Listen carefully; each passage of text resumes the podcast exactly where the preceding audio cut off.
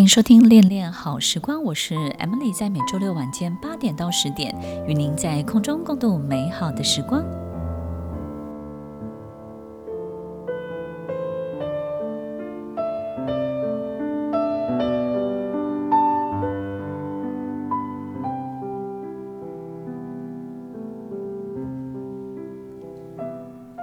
这首歌曲是电影《似曾相识》的配乐，我相信也是很多听众朋友熟悉的音乐旋律。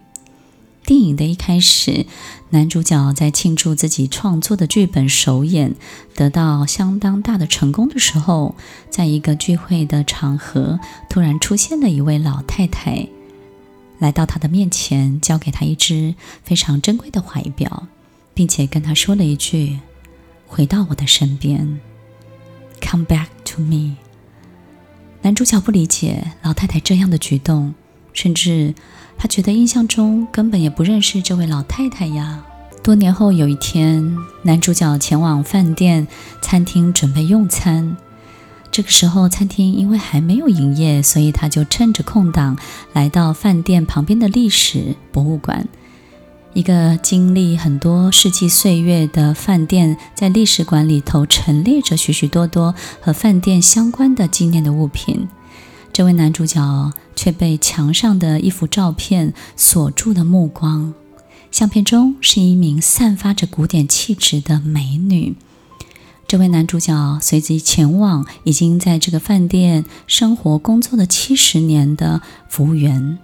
才知道，这位美丽的女子叫做爱丽丝。她在一九一二年的时候是这个旅馆、这个饭店表演厅非常著名的舞台剧演员，但是却在演艺生涯如日中天的时候，突然之间莫名的隐退了。从此之后，男主角总是流连在历史馆里，痴痴望着这个相片图中的爱丽丝，也就是这位古典的美女。这位女主角残留在脑海的美丽的身影，总是让她魂牵梦萦。这位男主角决定去追查爱丽丝的一切，所以当他找到了这位女主角年老的时候看在杂志上的相片，才发现晚年的爱丽丝正是八年前交给他怀表的那一位老太太。当男主角找到。照顾爱丽丝年老时候的一位女仆才知道，她送给男主角的怀表在生前是从不离手的。所以在这个过程当中，这位男主角开始了研究许多他过去没有办法接受的时空旅行的书。在这个过程当中，他也回到了往日的时光，和这位女主角在一起，才发现他们过去。已经相遇，也是他促使他隐退的一个最重要的人物，也就是这段爱情，让这位爱丽丝的人生有了非常大的改变。当他回到那个时候，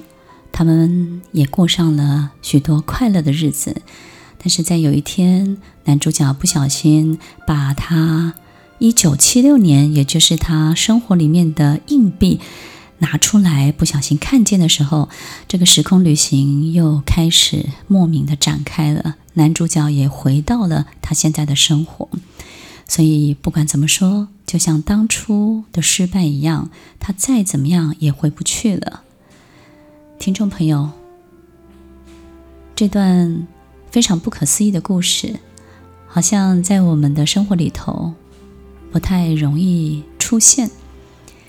但是我们在这么美丽的故事当中，却看见了原来这个世界、这个世间也有许多曾经相识的灵魂，对不对？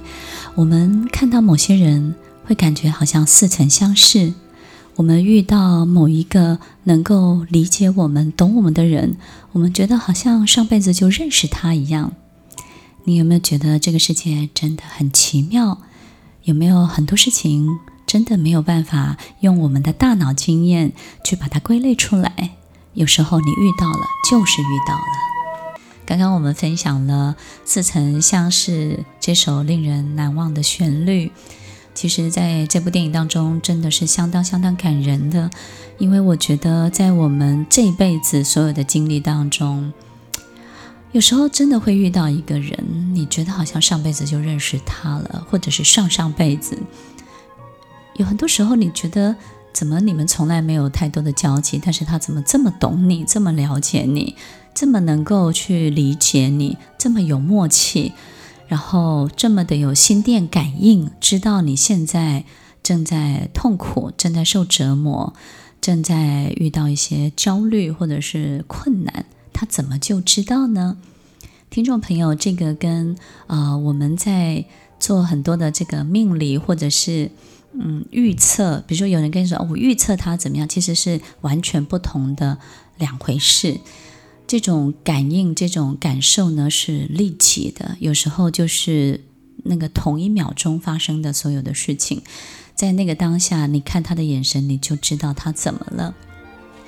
跟我们平常身边有些人经常的喜欢去预测别人，那是完全不一样的。但是你很难说出这样的感觉，这种熟悉的这种感受是从哪里来的，所以。有很多人在我们身边出现的时候，我们真的没有办法去归类。你是我多年的好友，你是我第一圈的朋友，或是你是能够帮助我的，你是带来资源的。我们很难去做这样的分类了，因为当有一天我们追求内心的这种自我的成长，到达一定的程度之后，我们的精神、我们的灵魂也会到达下一个境界。而这个境界呢，就会让你遇到更多这些熟悉的身影。很多时候，熟悉的身影在前半辈子没有跟你有太多的交集，甚至他也没有出现在你的生命当中过。你们之间没有酝酿，没有铺陈，也没有任何的累积，你们就是遇到了。遇到的那一刻，这种所有的感受一涌而来，好像几几辈子的所有的记忆全部都回来了。但是也不是真的想起什么样的事情，就是你会觉得满满的浓浓的乡愁在两个人身上，满满的浓浓的所有的这种美丽的回忆，但是呢又说不出具体的事件。听众朋友，你有没有觉得今天 Emily 跟大家分享东西很玄呢？不过这些事情真的会发生在我们身上，也真的会出现在我们的生活里。如果有一天他真的来了，你不要拒绝他，你要欢迎他。我相信那是一定是你的生命也到达一个非常好的程度，然后在那个阶段，你准备要进入下一个阶段的过程跟转折当中，你就会遇见哦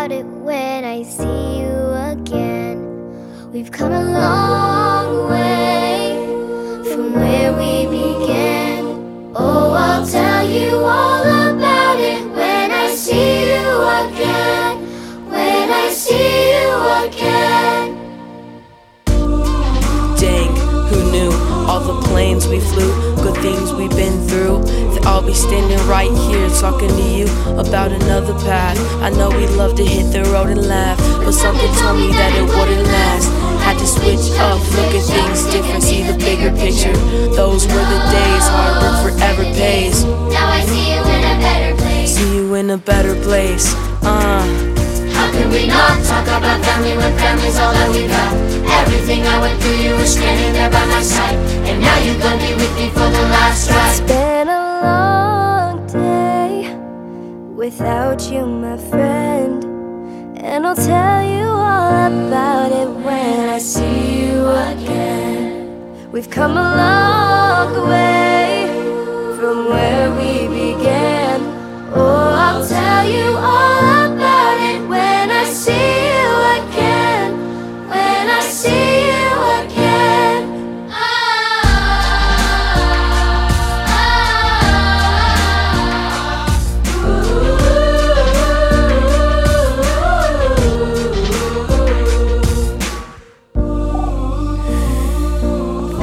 Go watch your way and the vibe is feeling stronger. What's small turn to a friendship and friendship turn to a bond and the bond will never be broken and love will never get lost. compass when the line will never be crossed. Established it on our own when that line had to be drawn, and that line is what we reach. So remember me when I'm gone. When I'm gone, When I'm gone. How can we not talk about family when family's all that we got? Everything I would through, were standing there by my side. And now you're gonna be with me for the last So time. let the light guide your way. Yeah. Hold every memory as you go.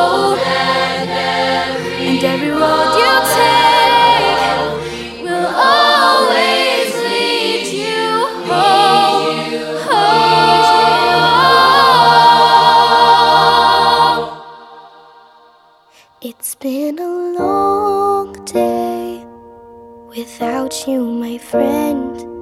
And I'll tell you all about it when I see you again. We've come a long way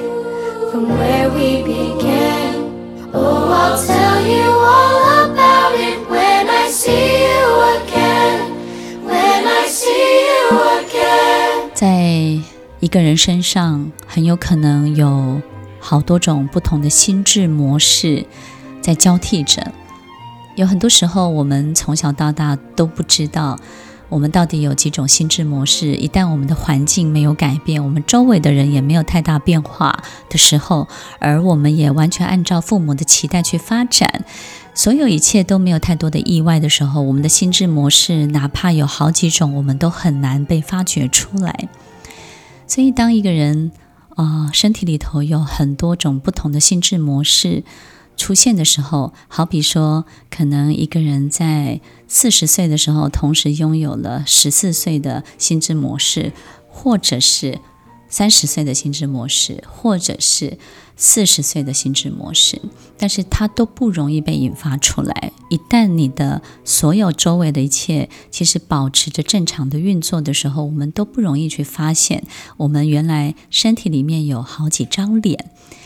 所以当这一切突如其来的出现的时候，我们可能会觉得非常的惊讶。什么样的惊讶呢？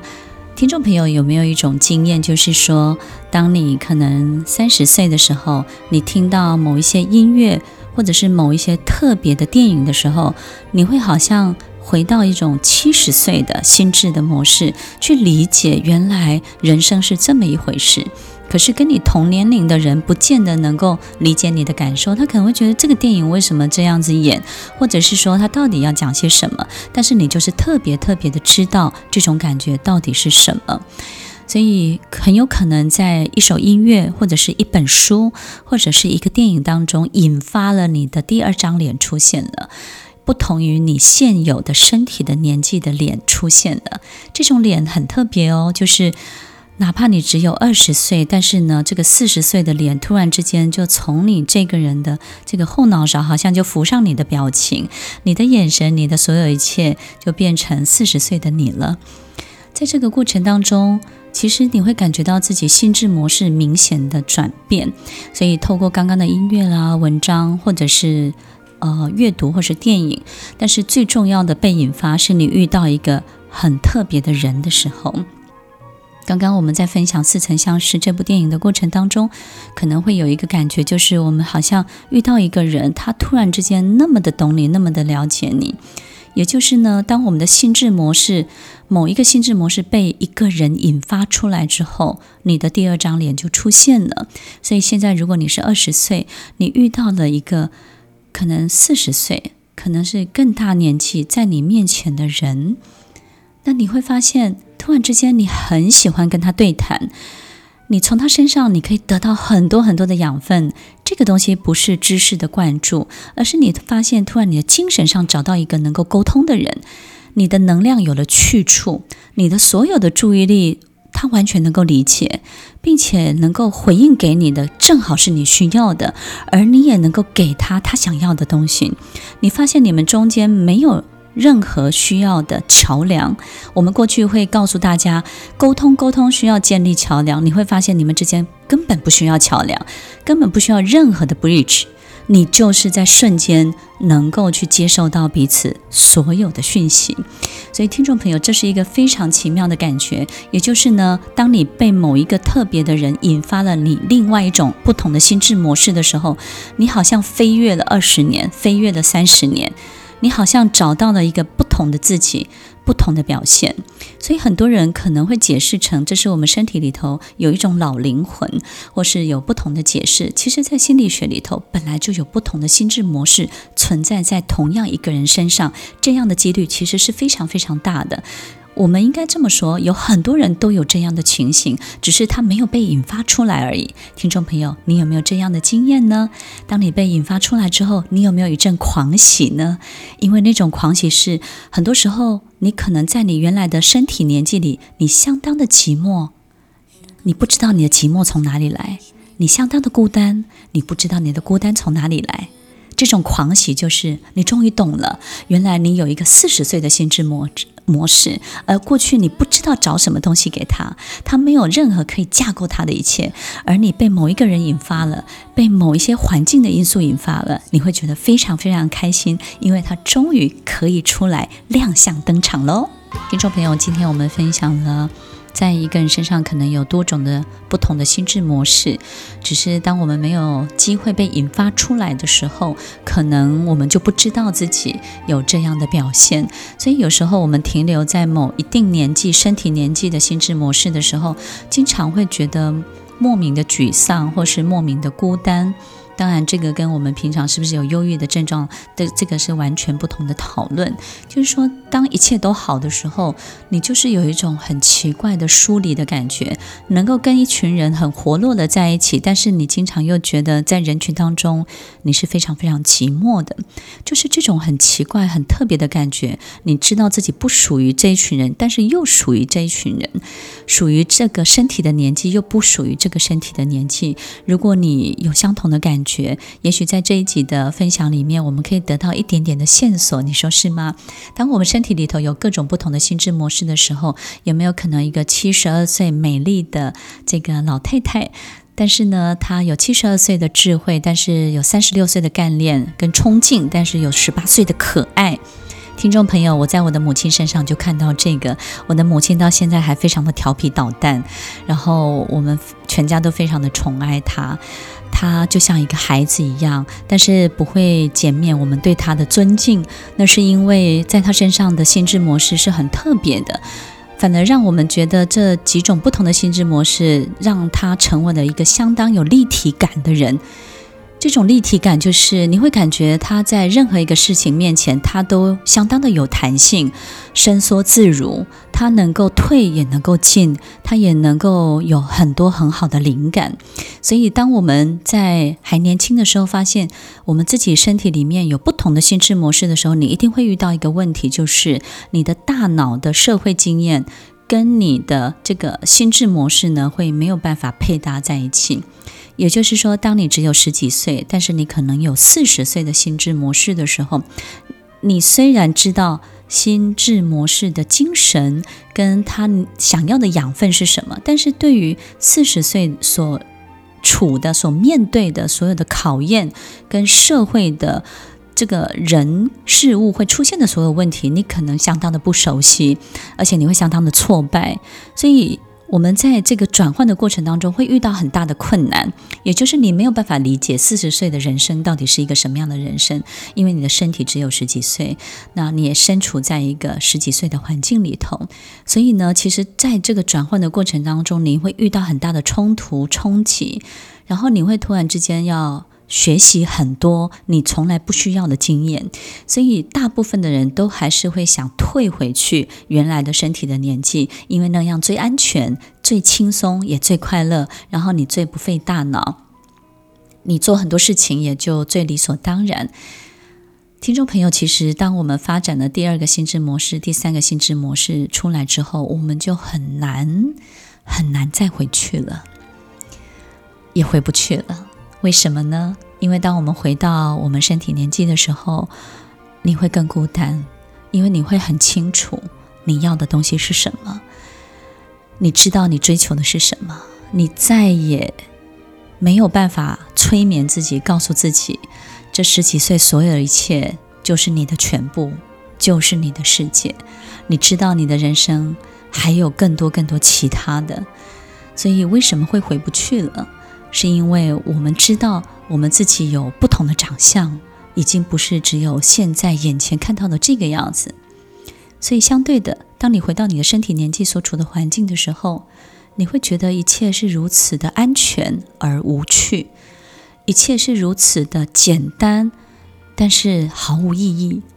一切是如此的游刃有余，但是你找不到任何生存的价值。你回不去，是因为你感受到这一切。那么，到底该怎么办呢？其实，我在不管是在医院，或是在很多地方，我们遇到这样的案例，或是在我自己的生活，或是朋友的生活里面。这种转换虽然矛盾，虽然冲突，虽然也会很挣扎，虽然有时候也会想让自己退回去，但是最终其实转换这件事情会越来越熟练，越来越熟练，他只会一天比一天更擅长，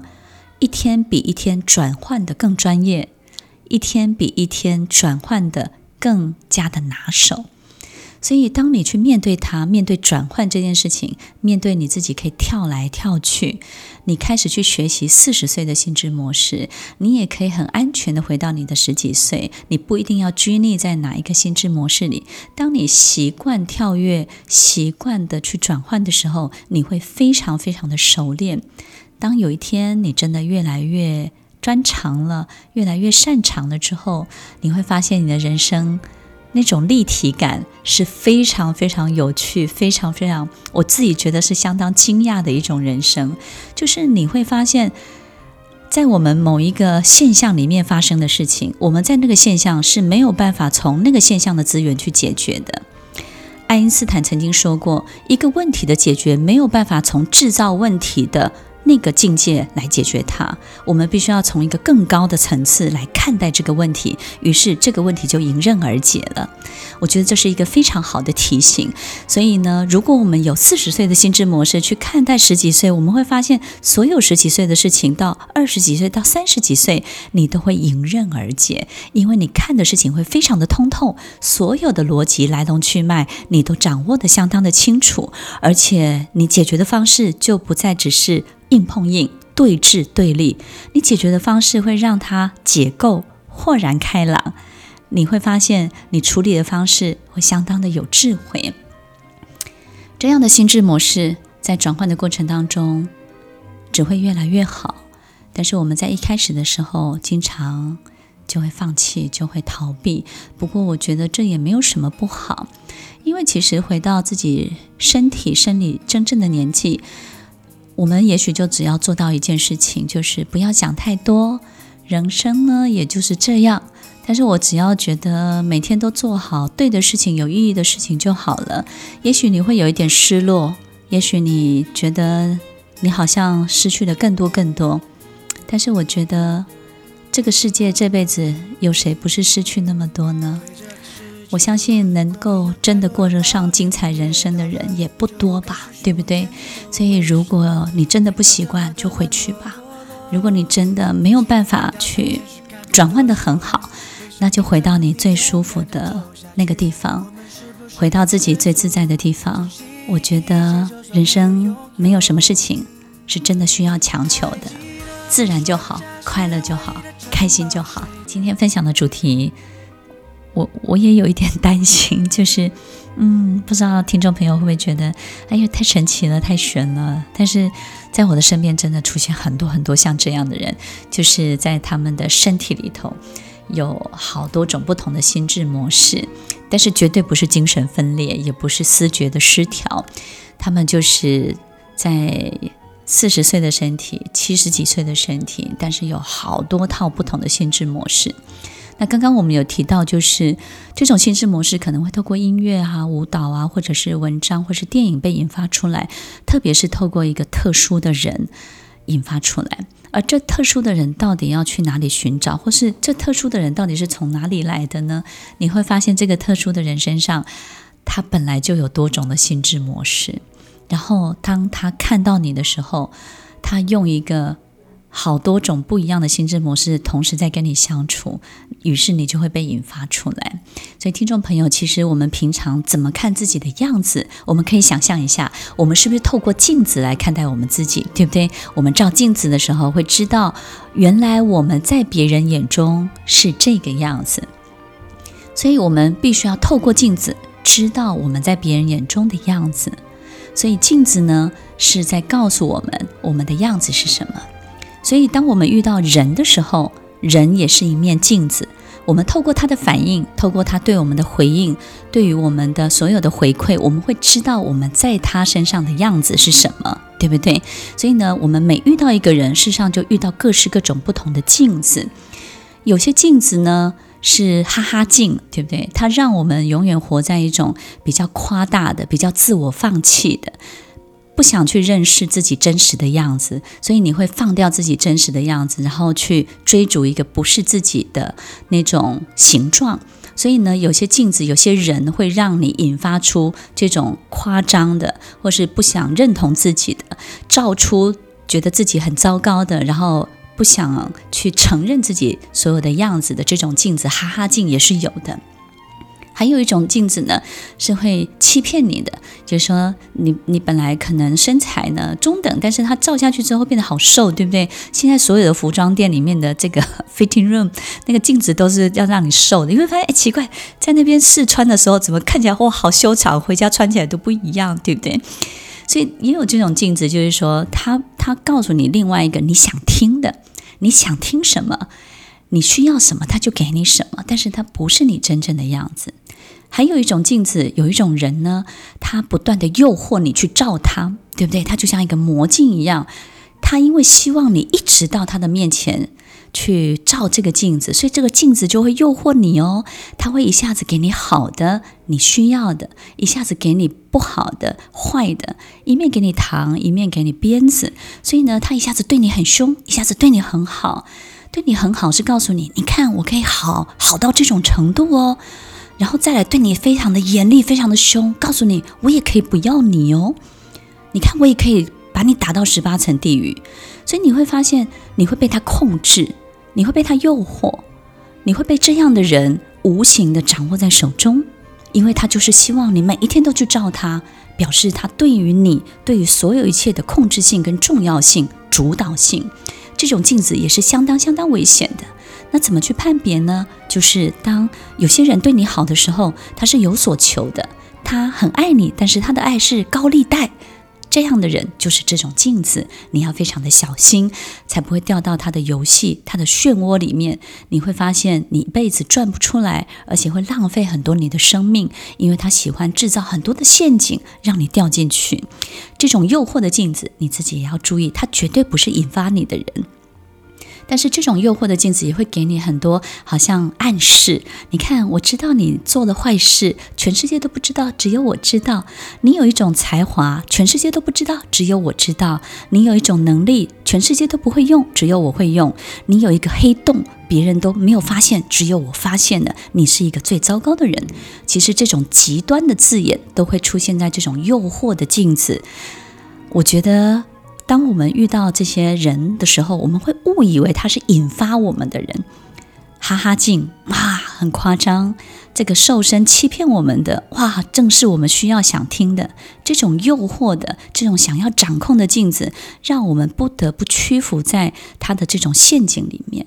这些都不是引发我们的人，真正引发我们的人的那面镜子，它其实是真诚的，它是真实的。他所有东西都是不求回报的，你会发现你对这种人有一种感觉，就是你好想要接近他，因为你会发现你自己最极致的好、最真诚的好会在镜子里头，他会反射出来给你。但是在他面前，你也会非常的自惭形秽，有时候你也会羞愧，因为你知道你最糟糕的那一面，他也会真诚的。反射出来，他不见得会告诉你，但是你自己就会呈现出来。所以有时候我们在某一些人面前，你会告感觉自己这个无所遁形，你会觉得自己好像被他看穿了、看透了，但是他连说一句话都没有，他只是用一种非常温柔的眼神看透你，而且他在看你的时候没有任何的要求，没有任何的回报，他相当的包容你，然后他接受所有你的一切，他只是做好镜子的责任，他该反射什么他就反射什么，他没有任何自己的企图或者是动机。往往这样的镜子，他就是引发你的人。他如何引发呢？他让你想要成为更好的自己。他认为你在镜子面前呢，看到自己好的样子的时候，就会越照越好，越变越好。当你在镜子面前看到自己真正去面对自己真正不好，去诚实的摊开来，自己去扒开来的时候，你也会去改善。虽然他没有做任何的动作，他也没有做任何的这种建议跟提醒，诶，你自己就会去改变，你自己就会变得更好，你自己就会去无存菁。好奇怪的感觉，在他面前，你只有一个念头，你要变成一个更好的人，这是不是一个我觉得很棒的前进的动力呢？你找到这个镜子了吗？这个镜子就是引发你最好的心智模式的那个人。我觉得，当你遇到他的时候，你只会有一种感觉，他只会用一种态度对待你，他只会非常非常温柔的对待你。你感受到了吗？这种温柔的感觉，会让你在你的生命里头产生的巨大的变化，没有任何的压力，没有任何的心理负担。